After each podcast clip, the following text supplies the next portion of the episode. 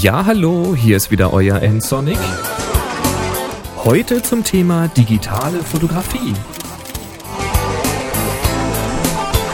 Folge 163 Hochzeitsfotografie Teil 2. Ihr erinnert euch noch an den ersten Teil in Folge 162?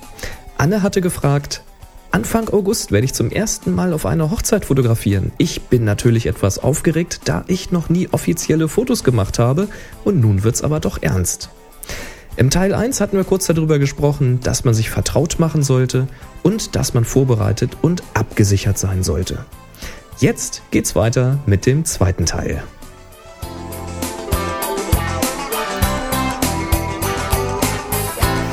Ganz wichtig, begleiten und Fotos machen.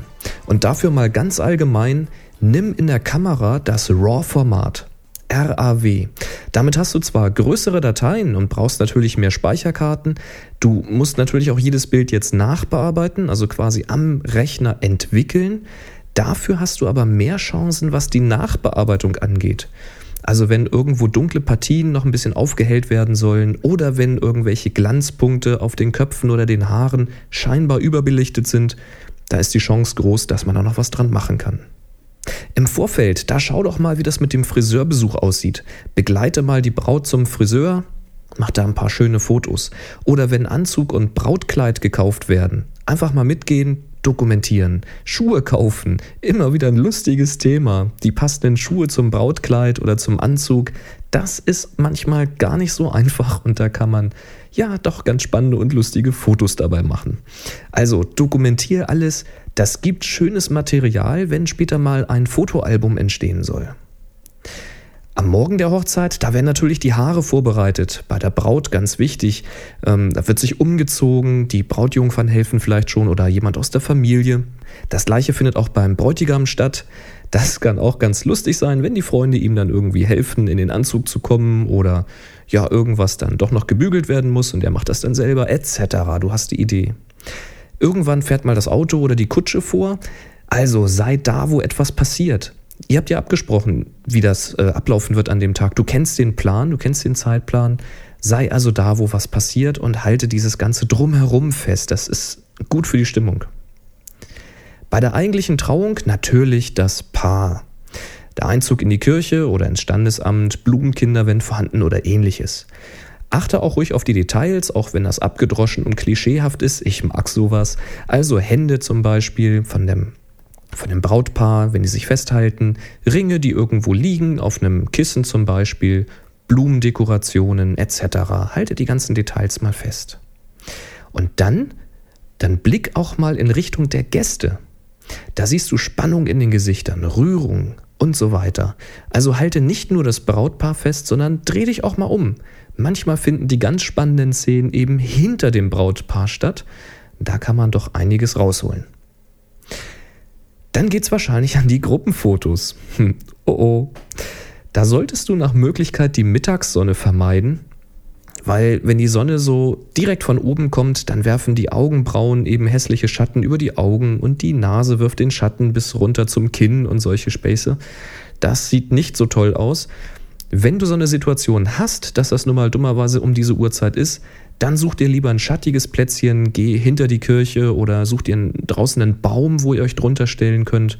Im Schatten hast du ein gleichmäßigeres Licht und da gelingen die besseren Fotos. Die Leute müssen nicht so blinzeln, ist einfach angenehmer. Sollte es regnen, dann hast du am besten einen Plan für diesen Fall. Also du hast dir im Vorfeld die Örtlichkeiten angeschaut, dann geht ihr halt unter irgendein Dach oder macht das in der Kirche oder im äh, Standesamt hab einen Plan für diesen Fall. Und dann bei Gruppenfotos unbedingt viele Fotos machen. Tipp, nimm ein Stativ, bau das auf, stell die Gruppe hin und dann machst du eine ganze Serienfeuer, machst eine Serie Bilder äh, von dieser Gruppe, weil irgendeiner blinzelt immer oder schaut irgendwo anders hin. Wenn du aber eine ganze Serie vom Stativ hast, kannst du die Gruppe hinterher am Computer in mehreren Ebenen übereinander legen und kannst dir dann immer genau den Kopf oder die Augen nehmen, die eben gerade geöffnet sind. Ist zwar ein bisschen tricksen, aber ich finde, das ist völlig legitim. Du hast ja auch eine Namensliste und jetzt müsstest du aufpassen, dass eben jedes Familien- oder Freundespaar auch mit dem Brautpaar zusammen fotografiert wird. Nicht, dass hinterher noch einer sagt, äh, mir hat ja keiner was gesagt. Ganz wichtig auch, du hast das Sagen. Du musst die Leute motivieren. Okay, das ist bei einer Hochzeit vielleicht nicht ganz so schwer, aber du musst sie auch dirigieren und darfst keine Unsicherheiten zeigen. Bei Gruppenfotos bringen die Leute schön dicht zusammen, die dürfen richtig auf Kuschelkurs gehen, damit das auch wirklich wie eine Gruppe wirkt und nicht wie lauter Einzelpersonen. Und wenn du keine Unsicherheiten zeigst, also selbst wenn du mal gerade keinen genauen Plan hast, was du eigentlich machen willst, zeig das nicht. Denn wenn du keine Unsicherheiten zeigst, dann nehmen dich die Leute auch ernst als Fotograf und dann hören die auch auf dich und tun auch, was du sagst. Dann sollen natürlich Fotos vom Brautpaar entstehen. Da ist ja ganz wichtig zu wissen, was wollen die denn eigentlich? Die haben ja bestimmt irgendeine Idee, was sie gerne hätten, was sie schon mal gesehen haben. Das, was du jetzt machst, unterscheidet sich natürlich. Das hängt ein bisschen von den Leuten ab. Sind die eher frech, frivol, konservativ? In jedem Fall macht die geplanten Fotos, was ihr vorher schon abgesprochen habt, zuerst oder das, was du schon im Kopf hast. Die spontanen Ideen, die macht ihr dann anschließend. Da könnt ihr so ein gemeinsames Brainstorming machen. Hat jemand noch eine lustig, freche, erotische Idee? Wollen sie was im Stehen, sitzend oder gar tanzend machen? Schau auch ruhig mal im Internet nach Beispielen, such mal nach Hochzeitsfotos. Das gibt Ideen und neue Anregungen. Dann kommt natürlich die eigentliche Feier. Du kennst jetzt ja schon die Spiele, weil du im Vorfeld mit den ganzen Freunden gesprochen hast. Sei also bereit, bevor das Paar überrascht wird. Steh schon mal unauffällig so 10 Minuten vorher auf. Du hast Blickkontakt mit den Leuten, die jetzt was machen wollen. Ein Kopfnicken, du stehst auf, stellst dich schon mal in Position, ganz unauffällig, und dann bist du da, um eben Emotionen und auch wieder Details einzufangen. Überhaupt bei der Feier Details. Nimm ruhig mal ein Detail von der Torte, vom Essen, Gläsern, Sektflaschen. Das ist einfach alles schönes Füllmaterial und fängt die Stimmung gut ein. Fazit, immer etwas vorher da sein, wo etwas passieren wird. Ein zweiter Fotograf ist, unter Umständen, wenn du einen gefunden hast, eingewiesen und kann eben jeweils eine andere Perspektive nutzen. Die geplanten Fotos zuerst, die spontanen Fotos danach, erst die Pflicht, dann die Kür. Natürlich heißt das nicht, dass du spontane Situationen links liegen lassen solltest, aber konzentriere dich erstmal auf den Plan. Der letzte wichtige Punkt, sei da, und zwar hundertprozentig als Fotograf und nicht als Gast. Denn bist du engagiert als Hochzeitsfotograf, dann bist du der Fotograf und kein Gast. Eins geht nur und das ist wirklich ein Unterschied.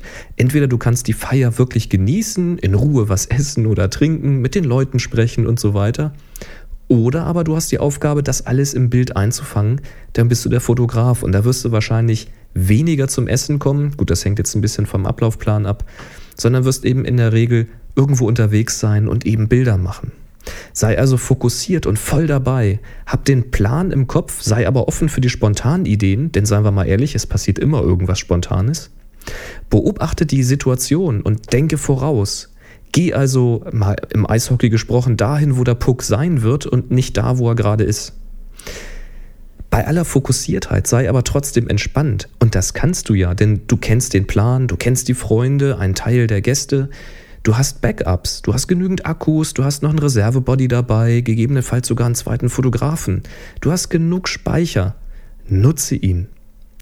Und trau dich auch mal was. Stell dich mal mit auf die Bühne, an den Altar riskiere ruhig mal aufzufallen, aber erzwinge das nicht. Ich meine, du bist ja nicht die Hauptperson an dem Tag, aber wenn es für die Perspektive nötig ist, für ein gutes Foto und wenn du es darfst, also ihr habt das vorher abgesprochen, dann riskiere ruhig mal, dich mit deiner Erscheinung oder deinem Tun zu blamieren, in Anführungszeichen, aber hab dafür eben Fotos, mit denen man sich eben nicht blamiert. Fazit, diesen Tag den gibt es nur einmal, der ist etwas ganz Besonderes. Also mach was draus, halte ihn fest, sei bereit, sei da, wo was passieren wird, hab den Plan im Kopf, bleib entspannt dabei. Und dann steht einem gelungenen Hochzeitsshooting nichts mehr im Wege.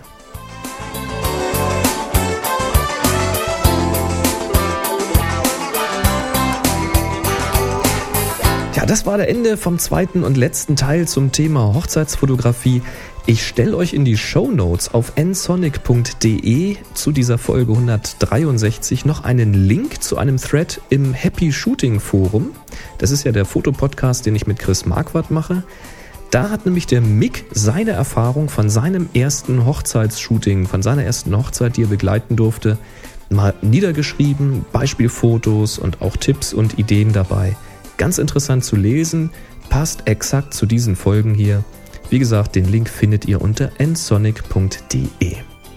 Wenn ihr jetzt noch Fragen, Ergänzungen, Tipps oder einfach nur Glückwünsche habt, dann sprecht mir doch auf die Voicebox. Ruft einfach mal an.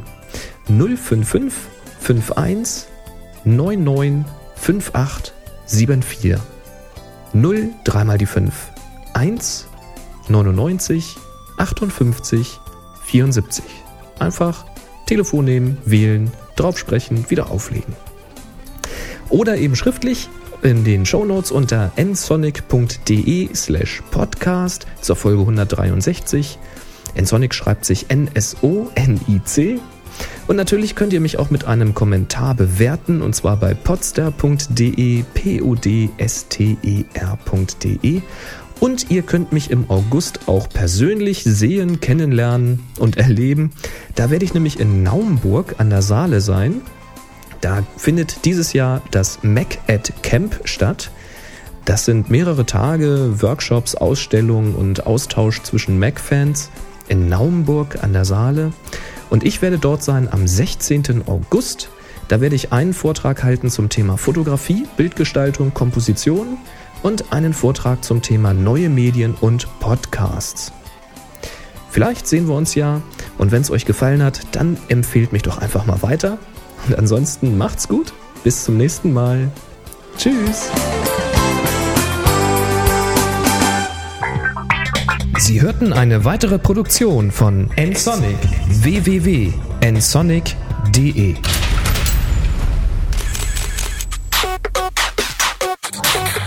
photocastnetwork.com, your photography resource in the potosphere.